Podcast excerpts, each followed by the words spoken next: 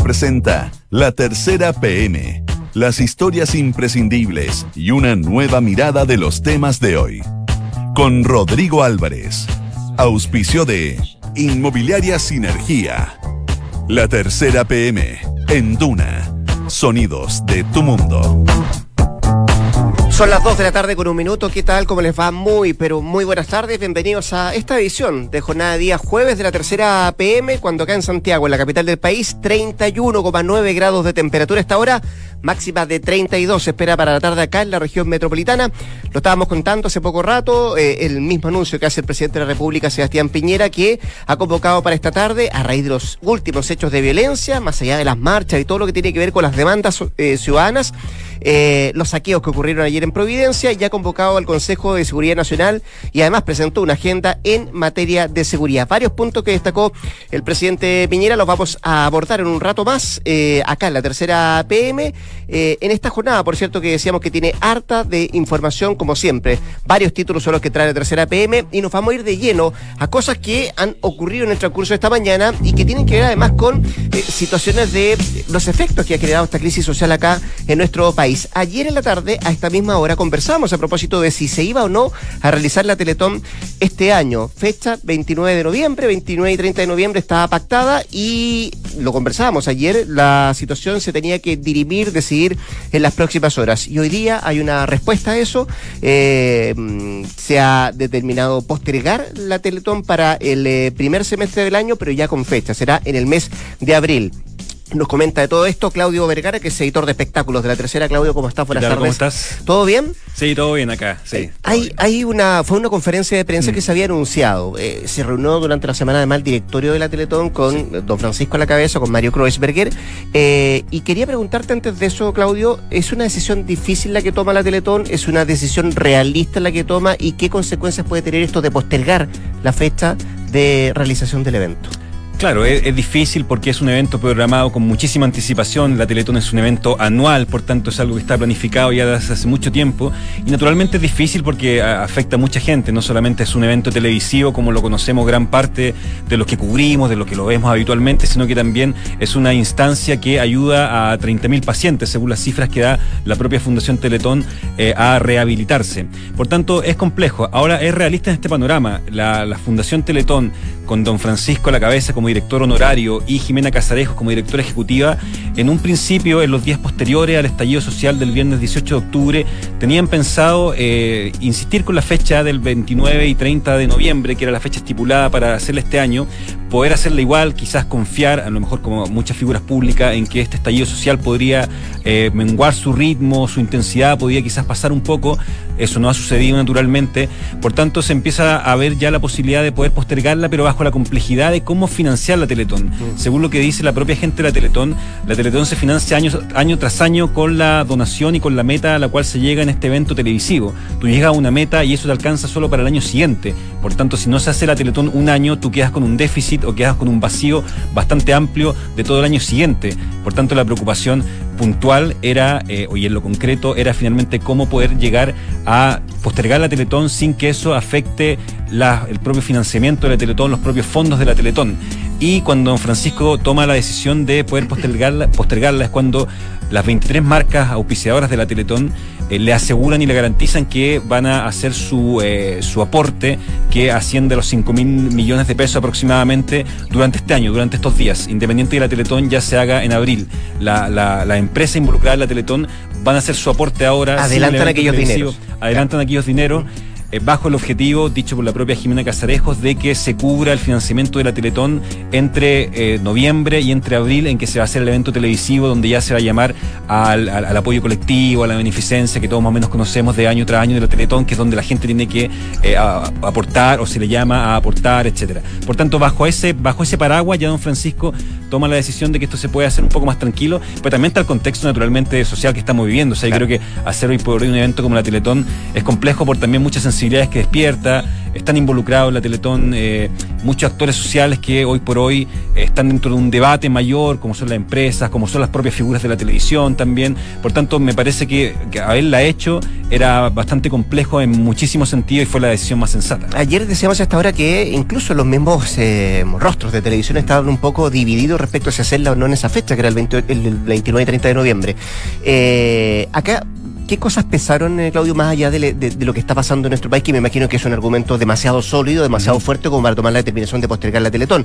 Pero me imagino que también eh, entra a taller acá lo que mm, tienen que ver o decir, o la voz de los directores de, ejecutivos de cada uno de los canales que transmiten las 27 horas, eh, tomando en cuenta que me imagino que hay un cansancio, hay un reporteo que se ha hecho durante todas estas tres semanas que ha ocurrido de estallido social acá en nuestro país, y, parece que nos dan, nos da para, para llevar adelante más este otro evento que significa un, desgaste mayor, ¿no? Claro, hay muchísimos factores, porque como hablábamos recién, la Teletón, pese, a que lo que puede simbolizar en, la mente de la gente involucra empresas, dineros, dineros estatales, el gobierno, prácticamente todos los actores de la vía pública de alguna manera confluyen de alguno u otro modo en, la Teletón. Por tanto, claro, eh, hay una sensibilidad que se abre por distintas puertas, por distintas ventanas. Claro, y en particular lo que tú dices involucra los canales de televisión en una cadena que sabemos que dura aproximadamente 27 horas, 27 horas de amor, como el lema más clásico de la Teletón. Por tanto, claro, los directores ejecutivos de los respectivos canales también le plantearon a don Francisco en una reunión en la Natel que se realizó en los últimos días, de que también era poco viable realizar la Teletón en las condiciones que hoy existen a nivel técnico en la televisión, a nivel de equipos humanos que están desgastados, que están, eh, están ocupados y están concentrados en la cobertura de lo que es la crisis, como es algo que está sucediendo en todos los medios por tanto, era también difícil en ese sentido. La televisión hoy por hoy está pasando por un momento bastante complejo en términos publicitarios también. La publicidad ha bajado desde el 18 de octubre, porque naturalmente la programación se ha visto alterada por lo que ha estado sucediendo hoy por hoy a lo mejor mucha gente que sigue televisión, que sigue espacio como los matinales, también ve que eh, los actores de los matinales, las figuras de los matinales también están en situaciones poco complejas, un poco delicadas por las sensibilidades sociales que despiertan, etcétera. Hay mucha polarización en las opiniones, etcétera. Por tanto, la televisión en sí también está pasando por un momento complejo que naturalmente eh, golpea a su aliado más inmediato, que es la Teletón. O sea, la Teletón también se entiende, más allá esta cruzada solidaria que entendemos eh, como tal, porque también se emite por televisión. O sea, es un evento meramente televisivo. Y si la televisión está golpeada en términos de, eh, su, de su rol de su rol como ente colectivo, como medio de comunicación, y también de lo que eso significa en la cobertura de estos eventos, etcétera. Por supuesto que también se toma en cuenta, los directores ejecutivos lo plantearon sobre la mesa en esta reunión de Anatel y también fue un factor más allá de lo que hemos mencionado para que mejor se dejara pasar un tiempo, suponiendo que de aquí a abril del próximo año las cosas pueden estar en un cauce un poco más normal. Eh, el funcionamiento para los centros de rehabilitación con estos dineros que van a adelantar las empresas publicitarias eh, o los oficiadores de la Teletón, decía don Francisco, no, alcanza hasta esa fecha, hasta el 6 y el 4 de, abril. Eh, y el resto es por la recaudación que se hace de la gente que está aportando, ¿cierto? El dinero, a pesar de que la cuenta siempre está abierta durante todo el año. Eh, ¿Eso implica que van a haber dos teletones el próximo año? Mira, eso es una pregunta que se hizo hoy día en esta conferencia que realizó la Fundación Teletón y don Francisco fue un poco esquivo, yo creo que, eh, esta es una percepción eh, personal, yo creo que aún no se sabe eso, aún está en estudio y por lo que hemos podido reportear también algo que aún está en análisis, porque efectivamente es muy complejo hacer dos teletones en, en, un solo año con una diferencia de un par de meses. Eh, por todo lo que significa, eh, por todo lo que significa desde el punto de vista humano, del esfuerzo, de hacer una campaña, además, eh, la otra vez un rostro de televisión de la red, Eduardo Fuentes, lo, comentaba en una entrevista que le hicimos, él decía, es una campaña donde se le pide de alguna manera colaboración a la gente, plata a la gente, que en este momento el dinero de la gente y cómo se distribuye es lo principal que está en el debate hoy en día en todo lo que estamos viviendo. Entonces es, es muy complejo hacer un evento que tiene su foco en ese tipo de, de sensibilidad y de circunstancia. Eh, hacer un evento dos veces replicado en el año es muy difícil. Por tanto, la Teletón, hasta donde entendemos y donde el mismo don Francisco lo dijo, es algo que se está estudiando. Él mismo dice que por ahora van a saltar la primera valla, que es realizar esta Teletón eh, el 2 y 3, 3 y 4 de abril, perdón, del 2020 eh, y después van a analizar lo que sería ya la próxima Teletón eventualmente a fin del próximo año. Es complejo, es difícil, yo creo. Yo creo que no, hay una respuesta aún definitiva para eso, como tampoco hay una respuesta a, cómo se va a enfocar esta, esta Teletón de abril. Naturalmente puede que a lo mejor tenga un evento, un, un acento menos festivo, quizás un acento distinto, quizás otro tipo de instancia, quizás más austero, quizás no con la holgura en todo sentido que significa ser un Estadio Nacional. Son cosas que creo que la Teletón está decidiendo y como todo lo que está sucediendo hoy, día en el país se está viendo paso a paso. Vamos a la cara visible, que hoy día no tenía la mejor cara. Claramente, hay, que decirlo. ¿Él, lo ha vivido de qué manera, Claudio, esto? Muy complejo para él, porque don Francisco ya mostró señales de de una preocupación que probablemente él puede tener por lo que está sucediendo en una entrevista que dio a Canal 13 el, el lunes 21 de octubre en un especial del, del Marinal Bienvenidos. Hubo lágrimas Hubo lágrimas, eh, hubo mucha, mucha gente impactada porque se vio a don Francisco muy preocupado, llorando, quizá una imagen de fragilidad que él pocas veces ha, mostrado. Y hoy también el, eh, don Francisco tenía una imagen, y según lo que nos, nos cuentan, eh, en particular, por ejemplo, Dusanko Vilinovich, que es la periodista que hizo la nota, claro, se le veía muy preocupado, en, las fotos es elocuente que él tenía una cara de una persona que está agotada, que no ha sido fácil tomar esta decisión.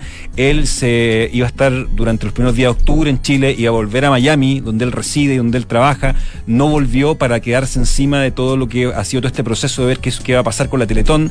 Por tanto, él naturalmente ha sido un golpe duro para él, ha sido un golpe, él, mismo lo ha reconocido, eh, no es fácil, es en este momento a don Francisco su gran eh, capital como, como líder de, comunicacional, de rostro televisivo es la Teletón. O sea, hoy don Francisco no está al aire con un programa hace muchísimo tiempo eh, en televisión, su programa en Estados Unidos en la, en la cadena Telemundo fue cancelado, por tanto su gran aval en este momento y su gran eh, fuerza como figura televisiva y como líder es la Teletón. Por tanto, que sufra este cambio, también me imagino que para él es una preocupación bastante grande. Eso se ha notado en su rostro, eh, en sus palabras. Por tanto, me imagino, claro, que es una preocupación. Él quería hacerla este año la Teletón, pero por todo lo que ya hemos hablado es absolutamente inviable y yo creo que mm. eso también se ha reflejado mucho en, sus palabras de hoy de manera pública. Seguramente, don Claudio Vergara, editor de espectáculos de la tercera, gracias por, pues. por estar acá. Gracias Chau. Dos de la tarde con 12 minutos. En Duna, escuchas la tercera PM con Rodrigo Álvarez.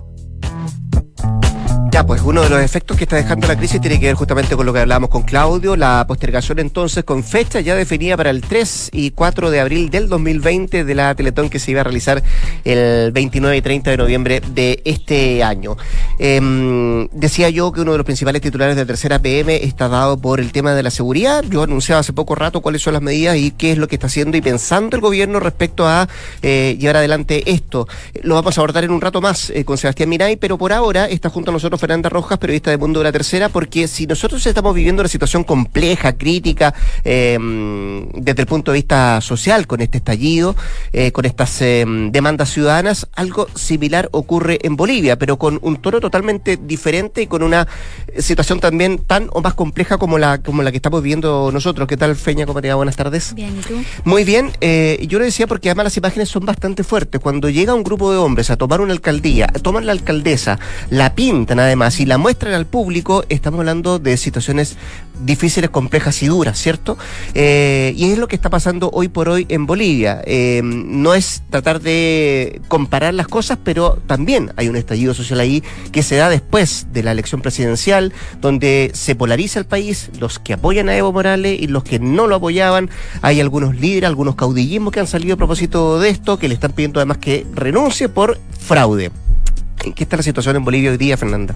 Claro, este contexto álgido eh, parte hace un par de semanas. Recordamos que el 20 de octubre pasado fueron las elecciones generales en Bolivia, muy cuestionadas porque el Tribunal Supremo Electoral ya venía bastante criticado por haber habilitado al, candidato Evo Morales, que también es presidente, esta cuarta candidatura que había sido rechazada en un referéndum por los bolivianos en 2016. Finalmente, Evo Morales igual eh, llega a las urnas y... Em, hubo un momento muy clave para que se desencadenara este descontento, que es que el día domingo, cuando se provocan la elección, cuando se dan las elecciones, había una transmisión rápida de resultados electorales que se estaba dando de manera online y que se iba a actualizar cada tres segundos. Este sistema funcionó todo el domingo y en la madrugada del domingo se paralizó sin ninguna respuesta de parte del Tribunal Supremo Electoral, se paralizó durante más de 24 horas, en un 83% del escrutinio. Esto generó muchas dudas de un, de posible fraude electoral. Entonces, inmediatamente toda la oposición empezó a, tildar que había un fraude, que se estaban cocinando votos. Esto generó que mucha gente saliera a las calles a manifestarse eh, contra este fraude electoral y en oposición a la nueva candidatura que tendría Evo Morales hasta 2025 en el poder. Hay que recordar que ya lleva 14 años como presidente de Bolivia. Esto generó que estas manifestaciones se extendieran a lo largo de Bolivia, no solo los bastiones opositores, que era una parte de La Paz y como es conocido Santa Cruz. Entonces ahora se extendió a lugares como Cochabamba, donde el Evo Morales era un, se era un ex líder cocalero de la zona del Chapare. Ahí es donde se provoca esta álgida situación que vemos donde la alcaldesa Patricia Arce, que eh, del MAS, del oficialismo, la alcaldesa de Vinto, de un municipio de Cochabamba, ayer fue acusada por los manifestantes que llegaron a quemar la alcaldía de haber proporcionado a algunos gremios los explosivos para terminar con algunos bloqueos que se están dando en varias calles. Entonces estos manifestantes sacan a la alcaldesa del lugar, la agreden, la hacen caminar descalza por la calle, le cortan el pelo y la, le tiran, la arrojan pintura color rojo.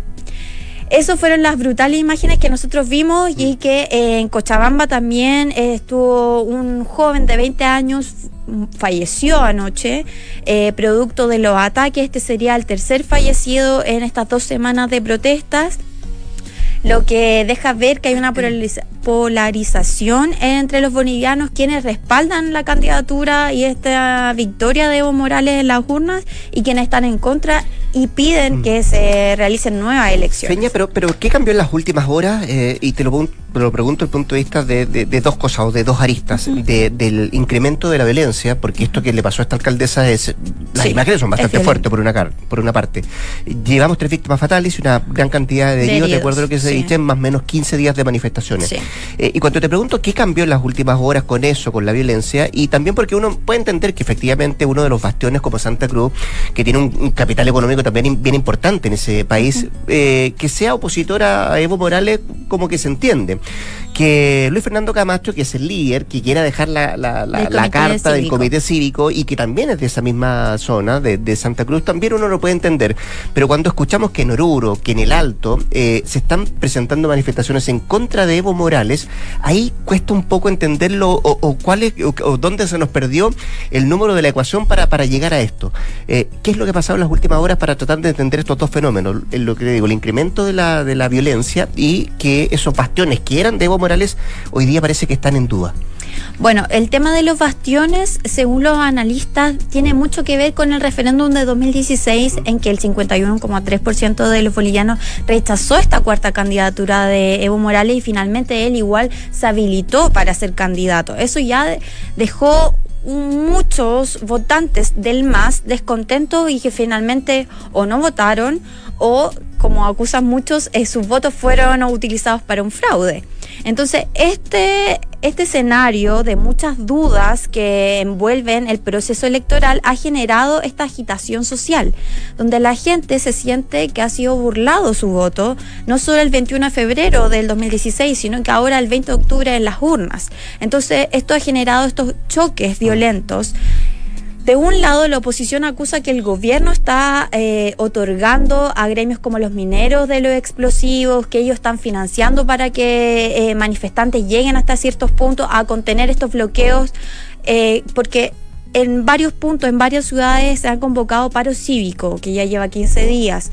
Entonces esto ha generado cortes, cierre de carreteras, varios movimientos ¿Cómo podríamos decir que de cierta manera se parecen a las manifestaciones que se están dando acá con barricadas, con enfrentamientos? Esto ha generado que el gobierno tome una postura muy firme. Hoy día el presidente, perdón, el vicepresidente Álvaro García Linera dijo que el culpable de la muerte del chico de 20 años ayer en Cochabamba fue por parte del binomio de comunidad ciudadana. Apuntó que ellos estaban financiando a estos grupos para que generen estos actos violentos. Entonces, este debate entre el oficialismo y la oposición mantiene a los bolivianos al medio y quienes son los que están enfrentando los hechos de violencia. La última, eh, para entender un poco mejor lo que tú nos, estás diciendo, eh, y quiero graficarlo en una ciudad, que es la ciudad del Alto, eh, que tiene mucha historia además. Ahí está el más es, es el núcleo del partido. ahí se desató la guerra del gas también, ¿te acuerdas tú? El Alto le dio finalmente la victoria, a, la primera victoria, la más importante de Evo Morales en 2005. Sacando a Sánchez de Lozada además. Sacando a Sánchez de Lozada, a Carlos Carlos Mesa, que ahora compitió contra Evo Morales en las UNA el 20 de octubre. Y hoy día en esa ciudad eh, se respira mucha tensión también. Muchísima tensión. Bueno, en el Alto eh, está el aeropuerto internacional para llegar a La Paz. Entonces, el Comité Cívico de Santa Cruz. Paréntesis, ese mismo aeropuerto donde fue Camacho para tratar de viajar a La Paz y no pudo viajar porque lo rodearon eh, quienes estaban a favor o al menos defendían a, Evo Morales. Claro. En un nuevo intento, Camacho llegó de nuevo a La Paz, ahora con seguridad del gobierno que le habían otorgado y en ese sentido eh, llega Camacho al alto y se vuelve a generar de nuevo un enfrentamiento entre la fuerza opositora y el oficialismo. Entonces, Finalmente hoy día eh, Camacho está en La Paz y supuestamente durante la tarde iría a entregarle la carta para que eh, Evo Morales renuncie. Un acto más conmemorativo, simbólico, porque obviamente todos sabemos que Evo Morales no va a renunciar al cargo. Así mismo lo ha confirmado hoy día el vicepresidente Álvaro García Linera, que fueron electos democráticamente el día 20 de octubre.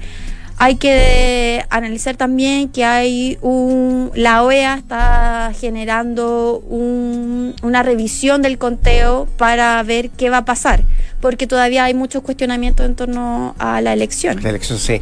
Eh, ¿Y cómo se gobierna así un país, Fernanda? ¿Ha dicho algo Linera? ¿Ha dicho algo em, el propio Evo Morales que, que, lo, que ha tenido pocas locuciones en las últimas horas, no? Pocas locuciones, de las pocas fue una ayer. Eh, en Titicaca, donde le dio un mensaje directamente a las Fuerzas Armadas que ellos tenían que respaldar el poder del pueblo que había sido expresado a través de la UNA el 20 de octubre. Entonces, vemos que Evo Morales hace un llamado a las Fuerzas Armadas porque el mismo Camacho había hecho un, llamado para que ellos se levantaran y, no reconocieran a Evo Morales en el poder. Entonces, él responde a este llamado que había hecho Camacho durante el fin de semana, tratando de calmar los ánimos y, señalando que había que reconocer y que mantener eh, toda la tranquilidad que se pudiera generar. Muy bien, Fernanda Rojas, periodista de Mundo de la Tercera, contándonos detalles de esta situación compleja, difícil que se está viviendo en Bolivia, un estallido social también, como el que estamos viviendo acá. Fernanda, muchas gracias, que estés bien. Igual. Dos de la tarde con 22 minutos. Estás en la Tercera PM con Rodrigo Álvarez. Partimos esta edición de la tercera PM acá en Dura, el 89.7, hablando, por cierto, del el último anuncio que hiciera el presidente de la República, Sebastián Piñera, que ha, dado a conocer una agenda para fortalecer el orden público y también para resguardar mejor la agenda ciudadana. Informó que para esta tarde se ha convocado al Consejo de Seguridad Nacional, el tan conocido COSENA, eh, para esta tarde, que hace cinco años que no se constituía. Y realizó una serie de anuncios en la moneda que lo, ahí lo acompañaron el ministro del Interior, el subsecretario eh, Rodrigo Villa, y, y, entre otras cosas establecía proyectos del gobierno que se supone que van a ayudar a través de diversas urgencias en el Congreso anunció una ley anti-encapuchados, el proyecto que permite también perseguir mejor los delitos que se hacen mediante barricada, un sinfín de anuncios que hizo el presidente de la, de la República, que por cierto se están recién masticando para ver cómo se, se digieren cada uno de ellos. Y hoy día, la tercera PM, y lo decíamos, el principal titular tiene que ver con justamente el orden y la seguridad en, en nuestro país. Y ahora, ¿quién pone orden en las calles? Es la pregunta que se hace la tercera PM, donde las lagunas del gobierno en el manejo de la crisis están ahí a flor de piel. Don Sebastián Minay, periodista de la tercera PM junto a nosotros, que ha reporteado durante toda la mañana este tema. Y por cierto, también eh, se hizo eco de los anuncios que hiciera el presidente de la República, Sebastián Piñera. Don Sebastián, ¿cómo le va? Buenas tardes, gracias por estar acá en la tercera PM. Hola Rodrigo, ¿cómo está? Un segundo. Eh... Siga reporteando nomás, siga reporteando. somos, somos varios. Sí hoy día estuvimos desplegados entre la Paula Catena La Moneda, yo acá, otra gente más. Claro, porque no, lo de ayer no es nuevo, pero sí es un en, eh, el hecho de que lo, los incidentes. Los, ah, los incidentes. incidentes Porque una cosa ya sabemos son las la, mm, las protestas, las manifestaciones. Las marchas pacíficas. Las marchas pacíficas. Y otra es lo que vimos ayer y, que hemos visto no solamente en Providencia, en diferentes puntos de Santiago. Me comentaban esta mañana también que en Puente Alto hubo una serie también de, enfrentamientos bastante fuertes, claro. Sí, sí, sí. Pero claro, el, problema es que a pesar de que ya desde el día lunes de la semana pasada estaba este diagnóstico de que no, no, no, no, no, no seguía, seguía habiendo desmanes, como ocurrió con ese incendio, ¿te acuerdas? En Santa Rosa con Alameda. Ya las últimas 48 horas desde el lunes de esta semana, y especialmente lo que pasa ayer cuando los desórdenes se, se trasladan desde Plaza Italia hacia arriba. El epicentro ya no era el mismo. No, mm. habría inmediatamente varias, varias, varias, varias eh, interrogantes sobre las lagunas, como decías tú, en el manejo del orden, porque Nadie podría imaginar que el gobierno ahora, a pesar de toda la presión que tenga por el flanco derecho de que vuelvan a sacar a los militares, lo vaya a hacer. No, no, no, no, no se ve posible volver a recurrir a esa carta de, del estado de emergencia, del, del toque de queda. Entonces hay un, pero, pero por otro lado está el tema de que no hay resultados. El gobierno está en esta especie de desfiladero, donde tiene que mostrar resultados. Eh, gente que esté procesada, detenida que por otro lado eh, también se está, se está apreciando de que Carabineros no está manejando bien los propios los desórdenes. No, pero cuando tiene una vocera que además te dice en la mañana pero, que están cansados, que están al límite y que no utiliza el concepto de sobrepasado, pero sí están cansados. Claro, claro que, es que ese, es el argumento que se ha repetido insistentemente de que están exhaustos, de que están sobrepasados, de que están cansados, pero es un argumento que no es primera vez que se dijo esta, esta mañana, pero que se ha esgrimido tanto para, eh, para explicar la falencia en el control del orden público, como en todos los abusos que, que, se han visto involucrados y hay 14 ya formalizados efectivos de carabineros por abuso contra la población civil. Entonces, siempre el argumento es que los turnos son muy extensos, de que ya tienen, de que tienen que descansar, que el organismo después. Pero eso no es, eso no, no, una explicación que a muchos ya no les parece suficiente, porque si por un lado está la duda de qué clase de formación tienen nuestras policías, por otro lado está la duda, esto como no se vio venir. Entonces, el gobierno tiene que, tiene que responder al clamor por el orden público sin que, sin, sin que se vuelva a colocar eh, en el blanco las críticas por eh, violación, violación de derechos humanos. Hemos visto también de que los ministros este, eh, ya están abriéndose a hablar derechamente de violaciones de derechos humanos, como lo hizo la ministra de las Culturas, Consuelo Valdés ayer, y también como lo deja entrever el ministro de Salud, Jaime Mañalich hoy día en una entrevista que le hizo Andrés Muñoz. Entonces, amaneció bastante crítico el tema de quién pone orden ahora. Obviamente, el, gobierno está jugándose una carta nueva, estos anuncios que hizo el presidente Piñera son medidas legislativas que buscan dar más atribuciones tras la ley antisaqueos, pero siendo medidas legislativas no van a provocar un efecto inmediato mañana ni pasado mañana. No, es cierto. Tú, tú en las notas, Sebastián, eh, nosotros con la Paula. Sí, con la Paula, ¿Mm? eh, hablan de seis focos eh, y le consultan expertos y también en el Sí, está como, es que está como claro, lo identificamos que hay varios flancos ahí en el tema. Y uno, y uno de esos flancos, uno de esos mm, focos los cuales mm. ustedes ponen atención, tiene que ver con esto de, entre comillas, grupo organizado, que estarían detrás de los actos es que eso es lo que ha dicho el gobierno desde el primer momento, que acá hay grupos organizados pero si hay grupos organizados, ¿por qué no se han detenido? ¿O hay detenido a propósito de esto? Bueno, eh, eh ¿recuerdas tú que la semana pasada, cuando debutó Gonzalo Blumel en el Ministerio de Interior, las vocerías que dan cuenta del resultado policial ¿Mm? están a cargo del subsecretario Rodrigo Villa y de la vocera Carla Rubilar? Ellos hablaron ese día de una cifra que no me acuerdo exactamente cuál era, más de 200 detenidos, eh, que se estaban eh, tomando medidas más eficaces como presentar las querellas contra personas con nombre y apellido y no contra quien resulten responsables, claro. porque si no, no se.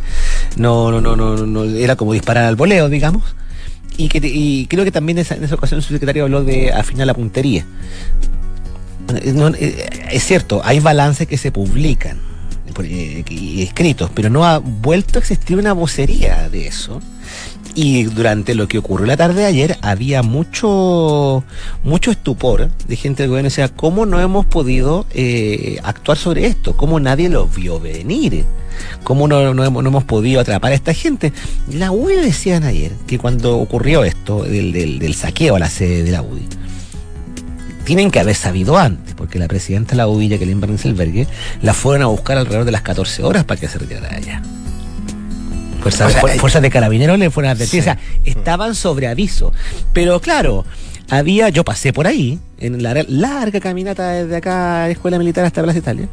Y, y, y, había un contingente bastante apreciable, pero claro, estaban concentrados ahí, pero da la impresión que no se distribuyen bien en las calles. Por ejemplo, me decía el ex subsecretario Felipe Arboe, entendido en temas de inteligencia, me decía, claro, no se entiende que Carabineros esté perdiendo el tiempo eh, enfrentando unos cuantos manifestantes cuando tiene un grupo de vándalos que están sueltos por la ciudad. Mm. Lo mismo me decía Jorge Burgo, o sea, ¿cómo no se entiende que, que, no hayan ya... Hay, un tema ahí de, inteligencia que no está funcionando, ¿no? Pues Claro, porque, por ejemplo, mm. voy a ir al tiro de eso, porque, por ejemplo, lo que, me, lo que decían en la UDI era que lo que ellos vieron no eran eh, eh, no eran lumpen. Ellos aseguran que vieron gente que daba instrucciones. Yo no vi cuando se produjo el ataque, eso no me consta. Yo llegué después. No, vi un par de videos, pero, pero, estaba, pero, lo, que, lo, que, decía en la UDI era que eh, esto, hubo gente que daba instrucciones en terreno, que estaban todos, había organización. Entonces, ¿por qué no se toma, por qué no hay resultado? Es lo que se preguntan mucho. ¿Por qué no funciona el tema de inteligencia? Mm. Que se hablaba ayer de una falta de inteligencia grave. También se lo preguntan muchos. Eh, por ahí hay una, porque el gobierno se nutre de la inteligencia civil y de la inteligencia uniformada. La inteligencia civil es la ANI, que siempre ha sido muy criticada por, eh, por llegar tarde o no prever nada. Siempre la ANI se defienden diciendo nuestro trabajo solamente luce eh, cuando no podemos reclamar crédito y cuando queda, un, desastre nos pasa la cuenta a nosotros. Y la otro organismo de inteligencia al cual se nutre el gobierno para ver estas contingencias civiles urbanas es la inteligencia carabineros. Entonces, aquí hay dos tesis. O no, esta pega no se está haciendo, o la información no se le está entregando oportunamente a las autoridades. Ayer me comentaban en el gobierno que eh, la inteligencia de los uniformados era, era un poco reacia a compartir información. Hoy día me comentaba el ex subsecretario, Arboe que dijo, ojo, no te olvides, me dijo, que cuando el gobierno descabezó Carabineros, con la salida de Bruno Villaló y después la salida de Hermes Soto, salieron por lo menos medio centenar de generales. Ahí también se descabezó eh, la inteligencia policial.